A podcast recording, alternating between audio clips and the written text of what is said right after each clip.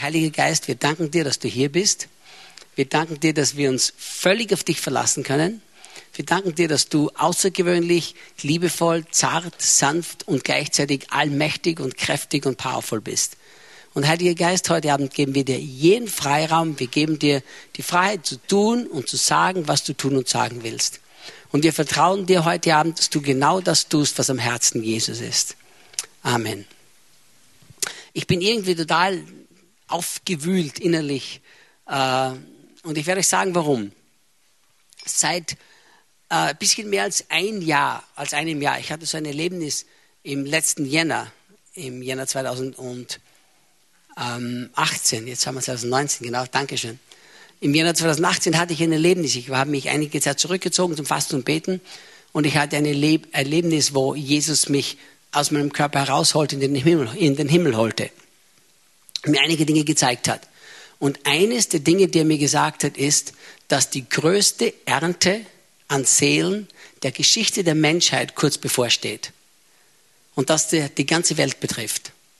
Und äh, viele Leute wollen mir das nicht glauben. Ist mir auch egal, ob mir die Leute das glauben oder nicht. Ich habe es erlebt und ich weiß, dass es stimmt.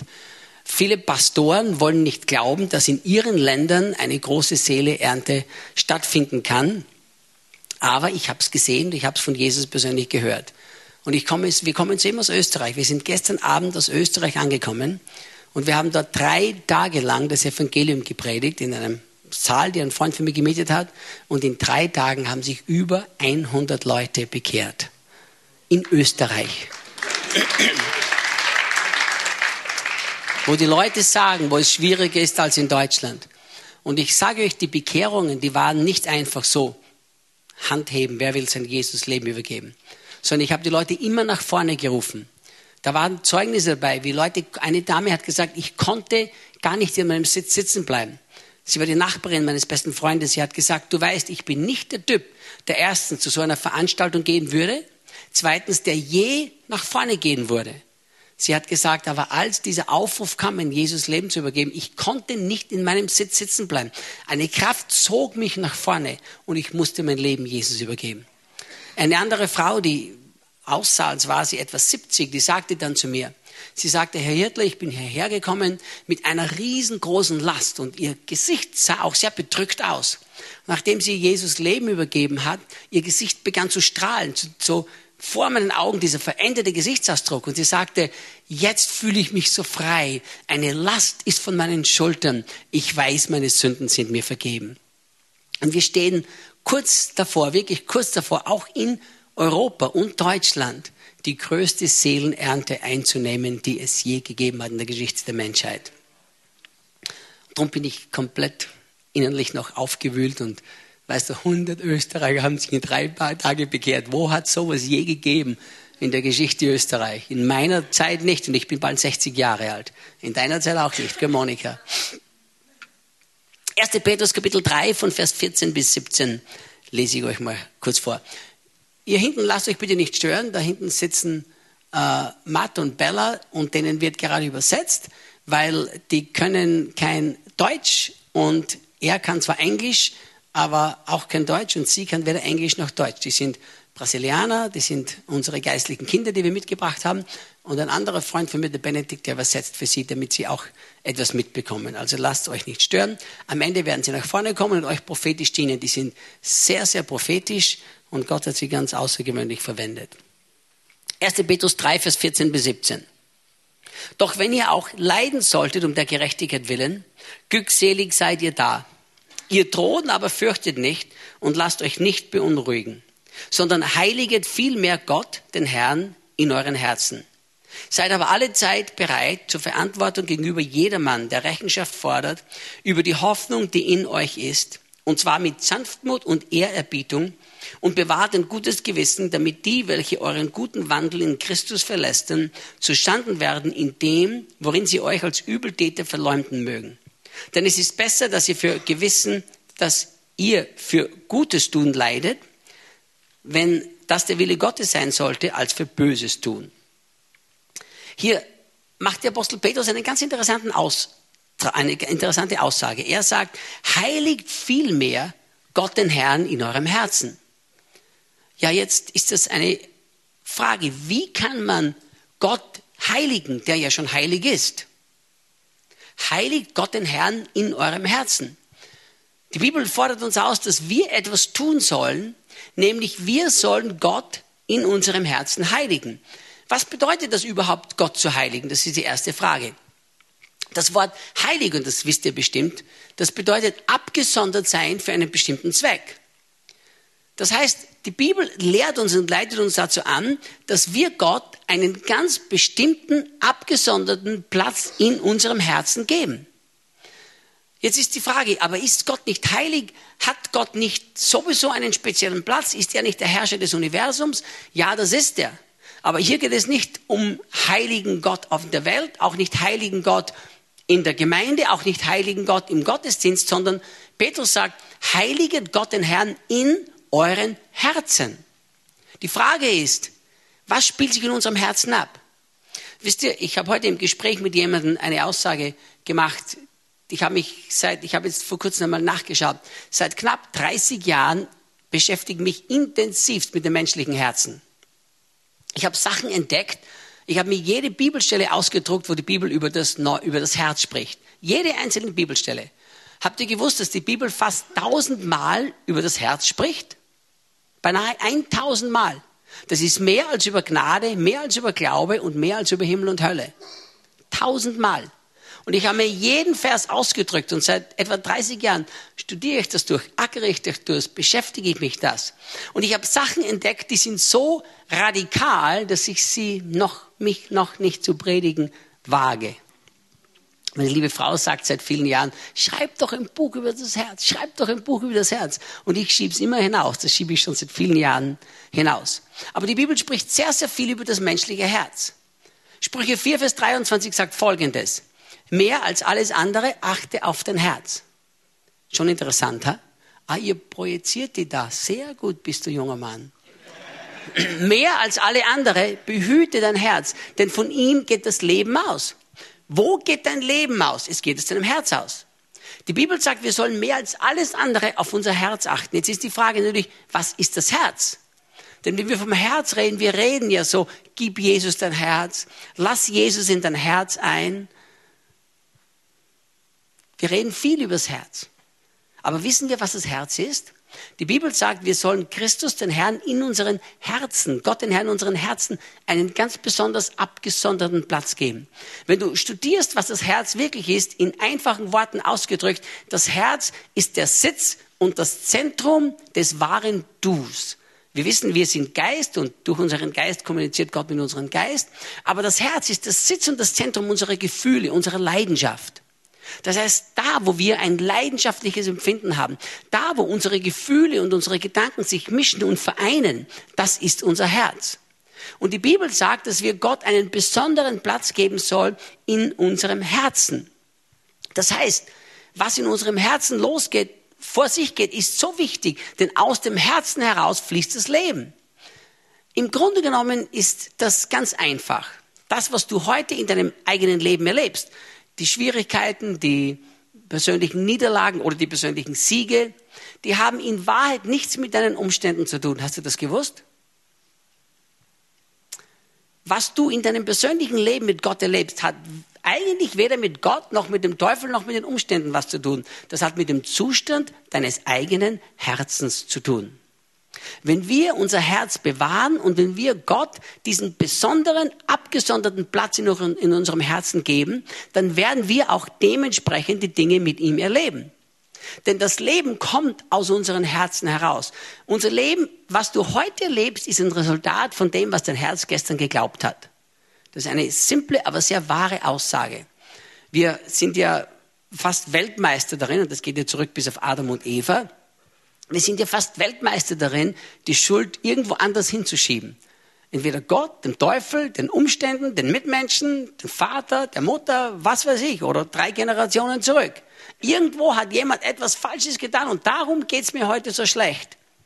Aber die Wahrheit ist, dass nichts und niemand als Christ im Grunde genommen unser Leben so beeinflussen kann, dass unser Leben kaputt gemacht wird. Ich wurde als Kind sexuell missbraucht. Ich wollte mir mit zwölf Jahren habe ich bereits drei Suizidversuche hinter mir gehabt. Und wisst ihr, mein Leben war zerstört, mein Leben war kaputt. Und eines Tages hat Gott so klar zu mir gesprochen. Und er hat zu mir gesagt, Reinhard, der Grund, warum es dir so schlecht geht, ist nicht aus dem, was dir angetan wurde, sondern wie du darauf reagiert hast, auf das, was dir angetan wurde. Und ich habe gelernt, mein Herz zu schützen und ich habe gelernt, vom Herzen zu vergeben. Diese eine Person, die mich ein paar Jahre lang missbraucht hat, ist heute nicht mehr am Leben. Und die zweite Person, die mich, die mich missbraucht hat, mit der bin ich heute ein ganz ein enger Freund. Wie kann es so etwas geben?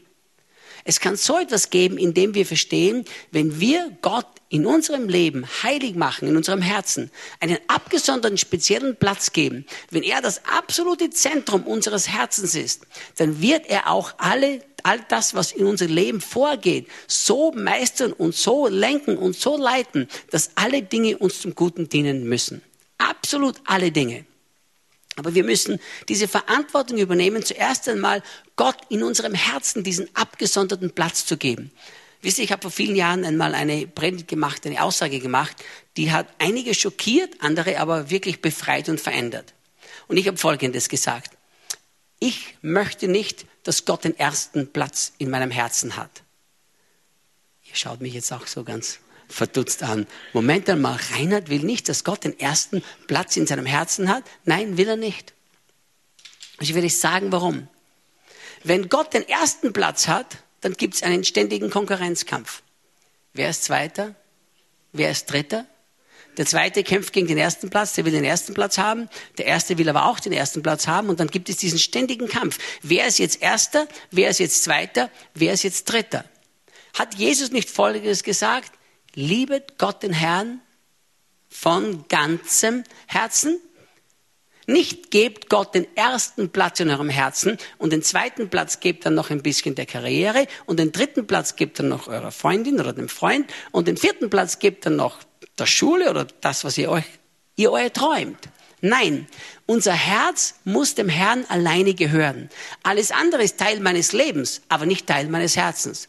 Und ich habe gelernt, dass in meinem Herzen muss Gott, der Herr, geheiligt sein. Das heißt, er hat diesen abgesonderten, diesen speziellen Platz. Er ist der Einzige, der mein Herz erobert hat. Und sonst lasse ich niemand mein Herz erobern.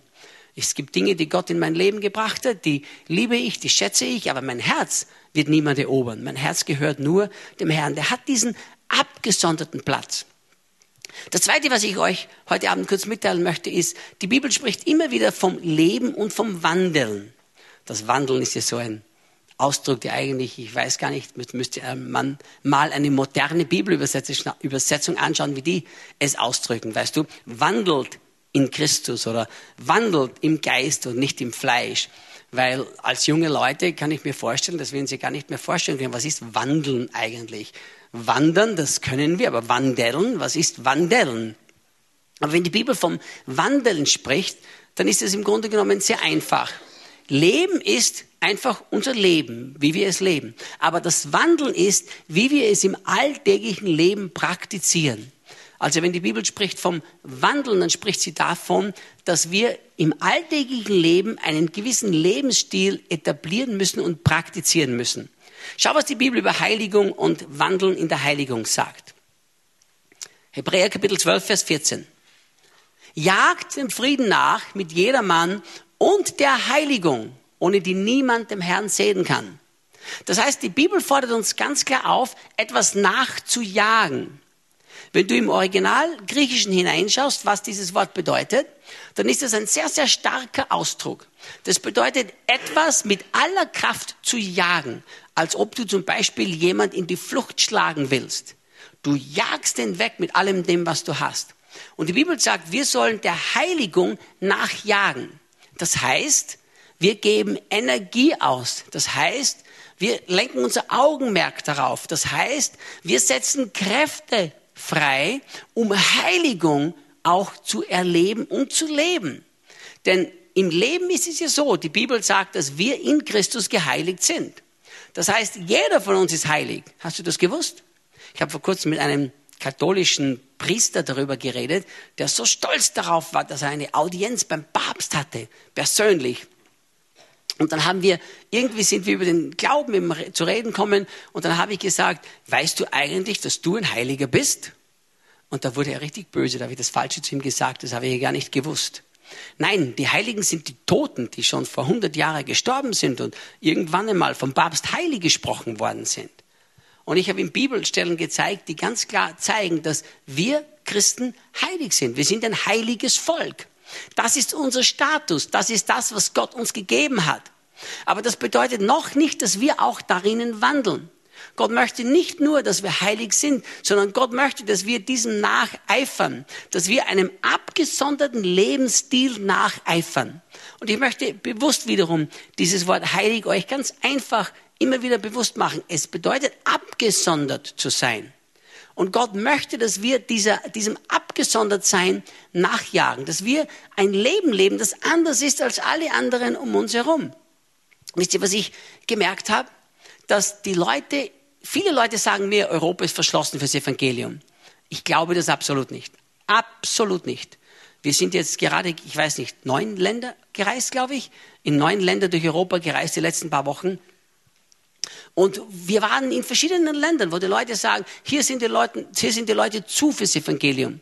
Aber wo immer wir waren, haben wir Menschen gefunden, die irrsinnig offen, total offen sind fürs Evangelium, aber die Schnauze voll haben von Religion. Und das sehe ich immer wieder, auch bei uns in Deutschland, in Österreich. Wir sehen Leute, die verwechseln Christentum mit Religion. Und wenn sie dann dieses, diese, wenn man ihnen von Jesus erzählt und die denken, wir reden von Religion oder von Kirche, dann sind sie abweisend. Aber wenn wir ihnen zeigen, dass in Wirklichkeit das wahre Christentum etwas ganz was anderes ist, ein abgesondertes Leben für jemand, der mein Herz erobert hat, dann sind die Herzen der Menschen plötzlich offen. Denn es ist die Menschen eine tiefe Sehnsucht danach, nach dem wahren Leben, das nur Jesus Christus geben kann. Und wenn wir Kanäle sein wollen, dieses wahre Leben durch uns fließen zu lassen, dann müssen wir auch verstehen, es geht nicht ohne wir jagen diesem abgesonderten Lebensstil nach. Ich habe ein riesiges Verlangen in meinem Herzen. Ich habe Irgendwann habe ich einen jungen Mann aus Polen mit mir mitgehabt, ich glaube, es war vor zwei Jahren, der reiste mal sechs Wochen mit mir durch Brasilien. Der wollte so gern mal nach Brasilien kommen und eine, einige Zeit mit mir verbringen. Diesen Traum hatte er, seitdem er 15 Jahre alt war, dass er mal mehrere Wochen mit mir verbringt. Jetzt war er 25. Sechs Wochen, sechs Wochen, glaube ich, war er bei uns. Sechs Wochen reist er mit mir, der hat zu zählen begonnen. Der hat in sechs Wochen mehr als 300 wirklich echte, wahre, dokumentierte Wunder gezählt.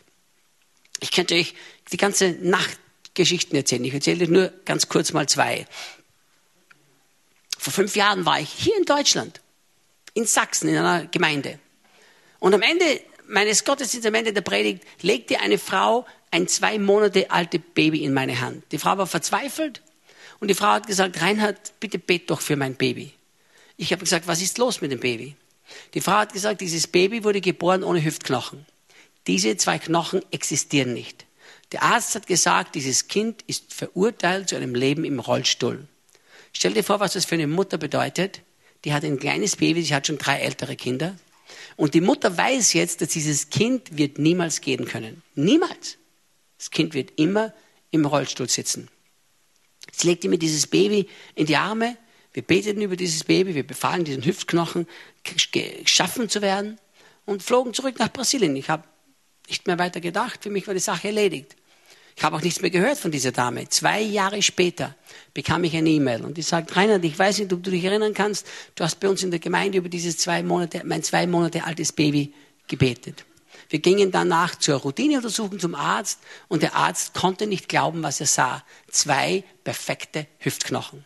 Sie sagt, inzwischen ist dieses Kind zwei Jahre alt, das läuft überall herum. Wir waren vor drei Wochen bei ihr, dort wieder in derselben Gemeinde, und jedes Mal, wenn ich dort bin, besteht sie drauf, du musst zu mir unbedingt kommen, zu Kuchen und Kaffee oder zum Essen. Ich will dich einfach ehren und wir schätzen das, was du getan hast. Das Mädchen wird inzwischen, es wird fünf Jahre jetzt im Juni. Wir waren gerade dort im Haus. Es läuft, es springt, es ist komplett normal.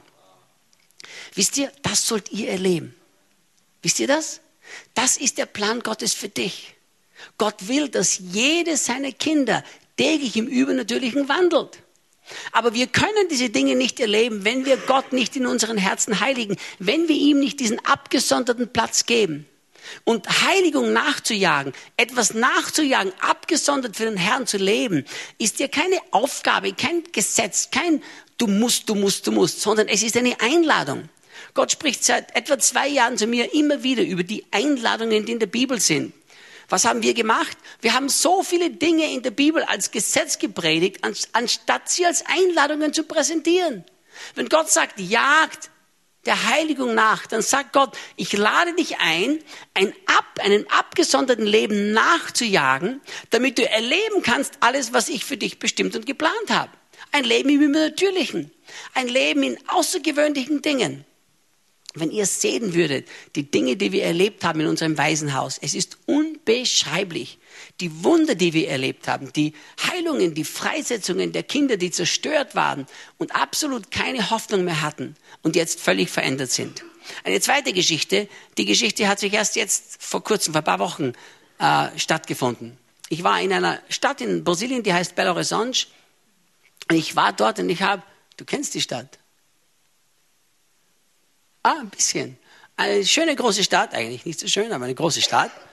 Ähm, und ich war dort und ich habe gepredigt. Nach, dem, nach der Predigt kommt eine Dame zu mir, 14-jähriges Mädchen. Sehr groß. Sie schaute mich an, ein schwarzes, schwarze Brasilianerin. Sie sah aus, als ob sie 18 oder 19 Jahre alt wäre. Ein großes, starkes, äh, schwarzes, liebes Mädchen. Und sie sagte, Reinhard, bet für mich, bitte bet für mich. Und ich sagte zu ihr, ja, was kann ich denn für dich beten? Und sie sagte, schau mal.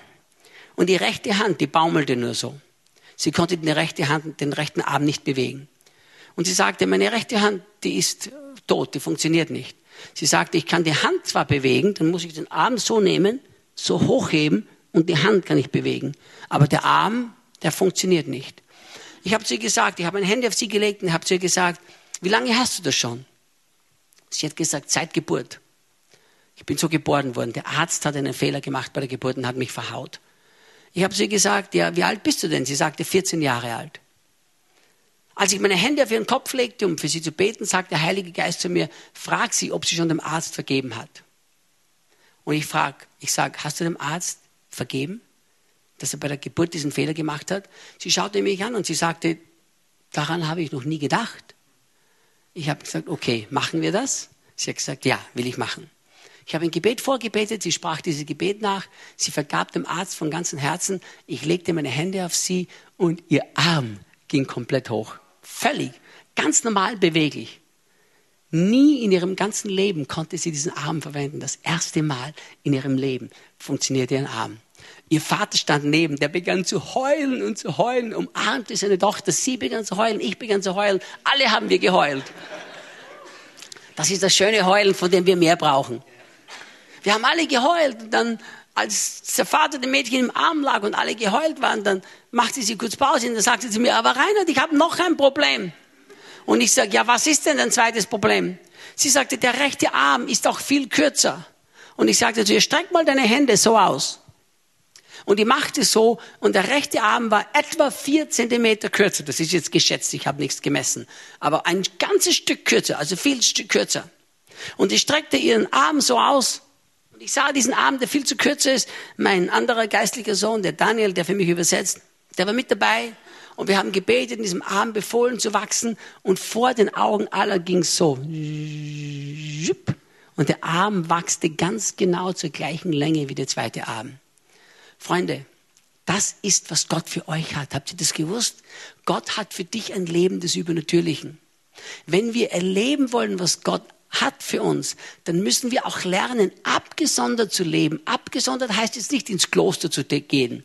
Abgesondert heißt jetzt nicht, ich mache nichts mehr, sondern ich bin nur im vollzeitigen Dienst. Abgesondert heißt, Herr, ich lebe für deinen Zweck. Herr, ich lebe dafür, Kanal zu sein in deiner Hand. Herr, ich lebe dafür, dass ich derjenige bin, der dir hingegeben ist, den du verwenden kannst, da wo ich stehe, in der Schule oder am Studienplatz oder wo immer du gerade bist.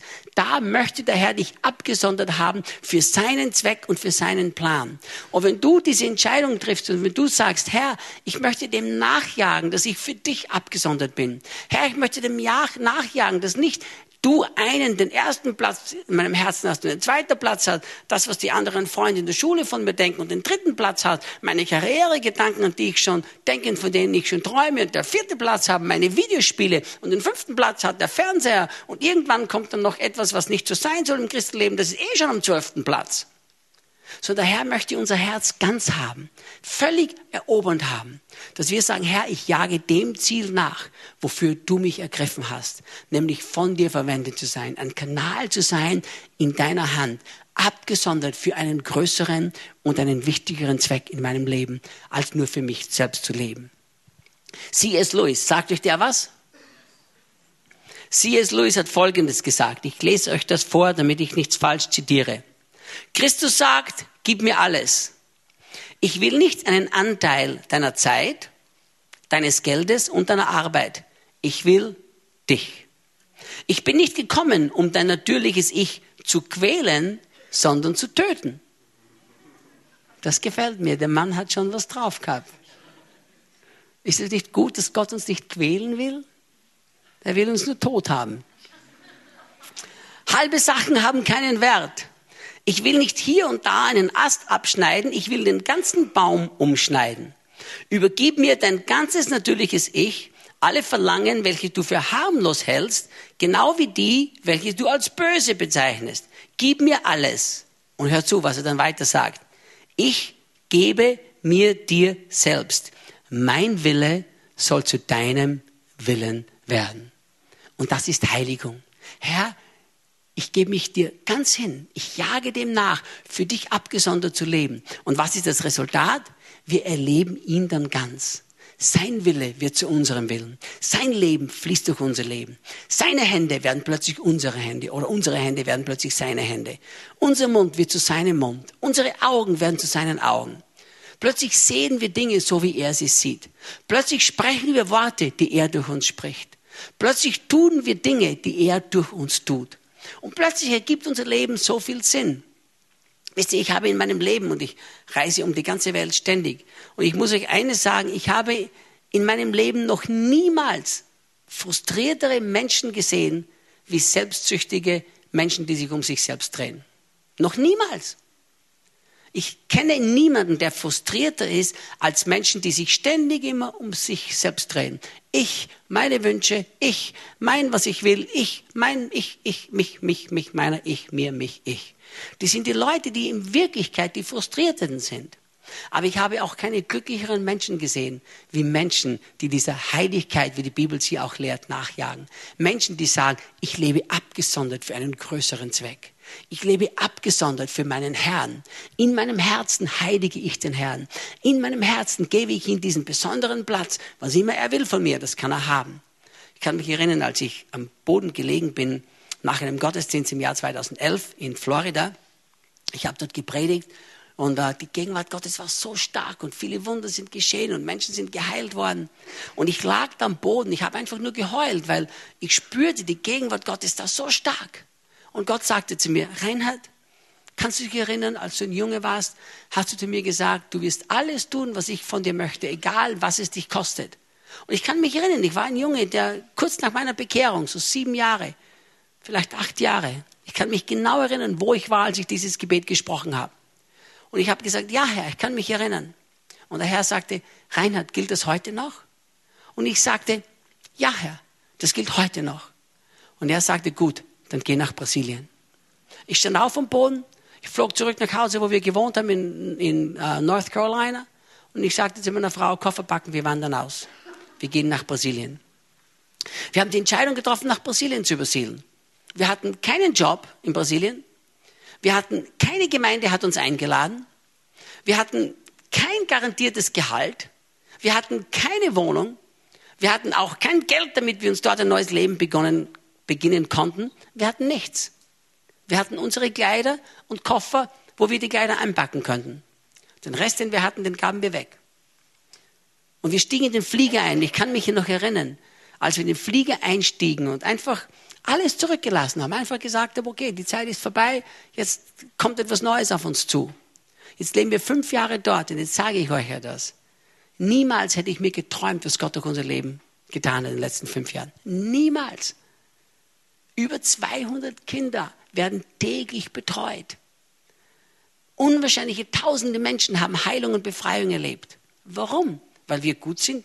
Nein, weil wir eins erlebt haben. Wenn wir uns entschieden haben, ein Leben abgesondert zu leben für seinen Zweck, für seinen Plan, dieser Heiligung nachjagen, einfach sagen, Herr, hier bin ich, mach mit mir, was du willst, dann werden wir auch erleben, wie er durch uns wirkt, wie er durch uns das tut, was er sich vorgenommen hat. Hör zu. Vielleicht hat er großartige Pläne für dich in der Politik, das weiß ich nicht. Vielleicht hat er großartige Pläne für dich als Arzt, das weiß ich nicht. Vielleicht hat er geplant, dass du irgendein Erfinder oder Ingenieur bist, das weiß ich nicht. Aber eins weiß ich, was immer er für dich hat, wo immer er dich hinstellen wird, was immer er für dich geplant hat, wenn du dich entscheidest, in wahrer Heiligung zu leben, nämlich abgesondert für seine Pläne, für sein Reich und für seinen Willen, dann wird eins garantiert geschehen. Erstens, du brauchst dir niemals um Versorgen Gedanken machen. Wisst ihr, ich bete, ich bete nie um Versorgung. Meine Frau und ich leben seit einiger Zeit ohne Gehalt. Niemals spreche ich ein Gebet für Versorgung. Niemals. In vier Jahren mit 200 Kindern, die, jedes Monat brauchen wir in etwa 10.000, 15.000 Euro, um die Kinder zu versorgen.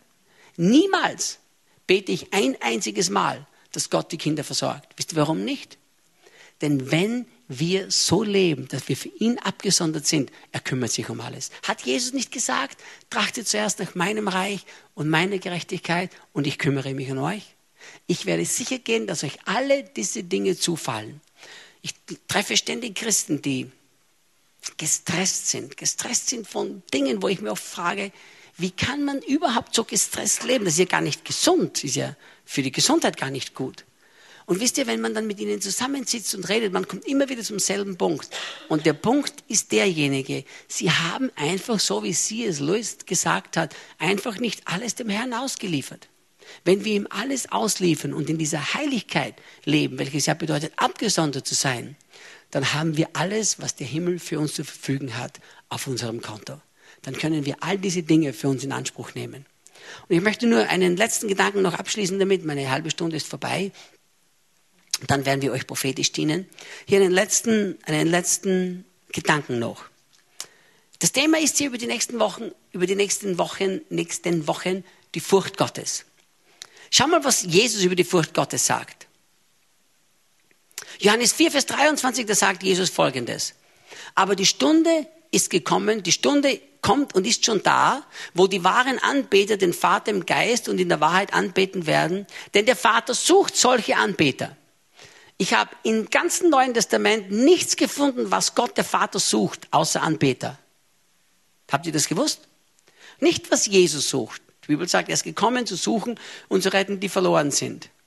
Der Vater, ich habe keine einzige Bibelstelle gefunden, dass der Vater irgendetwas suchen sollte, außer Anbeter. Er sucht wahre Anbeter. Was bedeutet es, ein wahrer Anbeter zu sein? Ich habe die Bibel durchstudiert und ich habe mir alle Bibelstellen rausgesucht, die über Anbetung sprechen. Da gibt es nicht eine einzige Bibelstelle, die mit Musik in Zusammenhang gebracht wird. Habt ihr das gewusst? Anbetung hat nichts mit Musik zu tun. Was sagt Jesus? Matthäus 4, Vers 10, da kommt der Teufel und versucht Jesus und Jesus antwortet so auf ihn. Da spricht Jesus, weiche Satan, denn es steht geschrieben, du sollst den Herrn, deinen Gott, anbeten und ihm allein dienen. Ich habe eine Frage an dich, die die Bibel gut kennt. Wo steht das geschrieben? Nirgends. Nirgends. Die Bibel, den Bibelvers, den ich, aber das war sehr gut. Du bist am richtigen Weg. Bist sehr, wie heißt du? Lukas, sehr gut hast du das gemacht. Hör zu mal. Nirgends steht in der Bibel, dass wir den Herrn, unseren Gott, anbeten sollen von ganzem Herzen. Nirgends. Jesus hat Deuteronomium, das war sehr gut, Kapitel 6, Vers 13 zitiert. Aber schau mal, was das Gebot in 5. Mose 6, Vers 13 war. 5. Mose 6, Vers 13. Sondern du sollst, deinen, den, du sollst den Herrn, deinen Gott, fürchten und ihm dienen und bei seinem Namen schwören. Jesus zitierte diese Bibelstelle. Aber die Bibelstelle im Original hat Gott gesagt, du sollst Gott fürchten. Jetzt sagt Jesus, du sollst Gott den Herrn anbeten. Was bedeutet das? Wahre Anbetung und Gott zu fürchten ist ein und dasselbe. Habt ihr das gewusst? Nicht. Aber jetzt wisst ihr es. Eure Ehrlichkeit liebe ich so sehr. Jesus zitiert die Bibelstelle vom Alten Testament vom 5. Mose 6, 13, ändert aber das Wort fürchten in anbeten. Jetzt ist noch die Frage, was bedeutet es, Gott anzubeten? Gott anzubeten bedeutet, bedeutet Gott zu fürchten. Ja, was bedeutet Gott zu fürchten? Wenn wir schauen, wo die Bibel das allererste Mal das Wort anbeten verwendet, das allererste Mal, dann finden wir das im ersten Mose. Und ein Gesetz der Bibelauslegung sagt, dass wir das Gesetz der ersten Erwähnung anwenden sollen. Das heißt, wo immer irgendetwas das erste Mal erwähnt wird in der Bibel, da finden wir die Basis, was Gott zu diesem Thema sagen will. Das erste Mal, wo wir das Wort anbeten finden, ist in 1. Mose 22, Vers 5. Gott kommt zu Abraham und sagt, Abraham, opfere mir deinen einzigen Sohn, den du liebst. Gib mir alles. Bring deinen Sohn her, leg ihn auf den Altar, zück das Messer und töte ihn. Opfere ihn mir. Aber was bist du für ein masochistischer Gott? Was, wie kann man das von, wie geht das doch? Du bist ja sadistisch, du bist ja furchtbar. Gott, wie kannst du verlangen, dass jemand ein Kind tötet, mit dem Messer absticht? Das ist ja Kindesmisshandlung und Mord und was weiß ich noch alles. Was bedeutet das? Abraham sagte zu seinem Dienern folgendes. Abraham sprach zu seinen Knechten, bleibt hier mit dem Esel, ich aber und der Knabe wollen dorthin gehen und anbeten. Das erste Mal wird anbeten verwendet. Hat Abraham gelogen?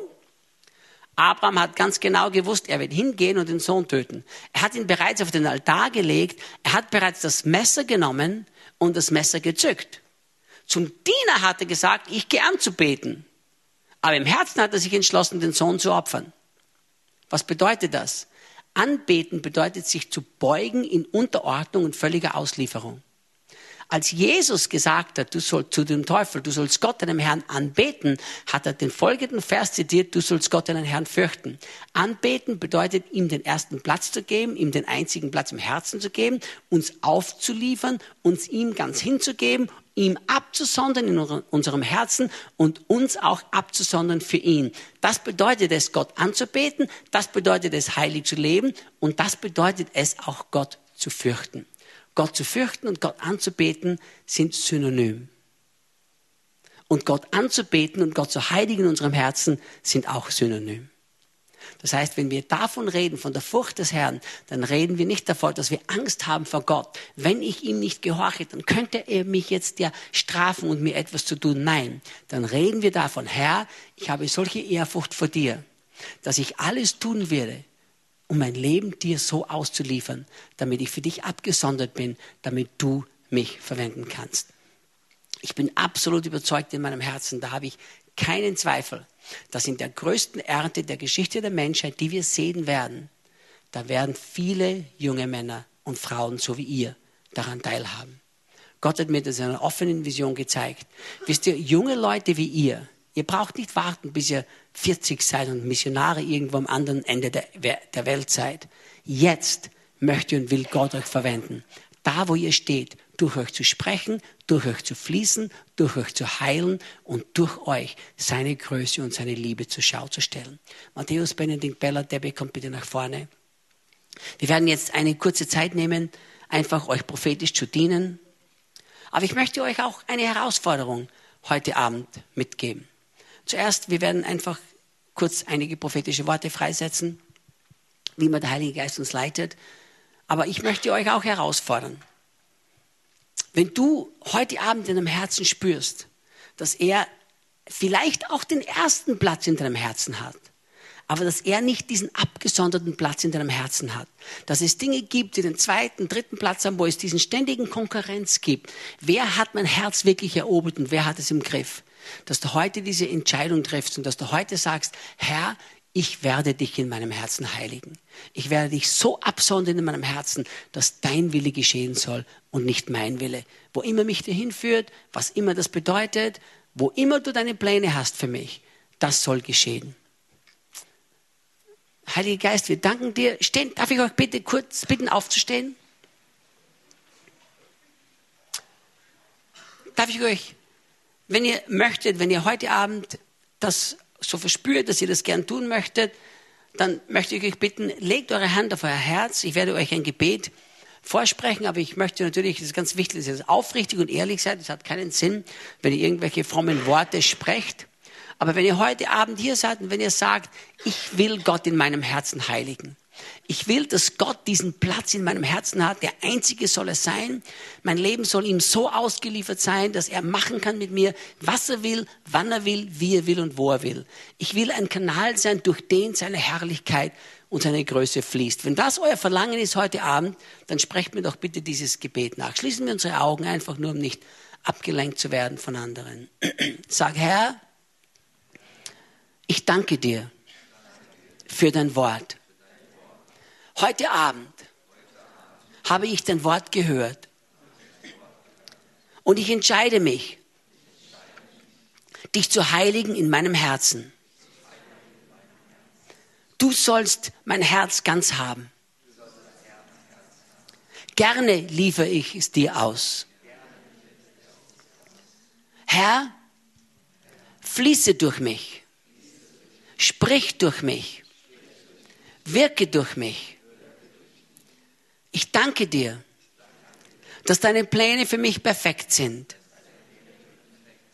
Ich lege alle meine Pläne zu deinen Füßen. Und ich heilige dich in meinem Herzen. Nimm mich, verwende mich, schick mich hin, wo du willst. Ich werde dir mit Freuden dienen. Amen.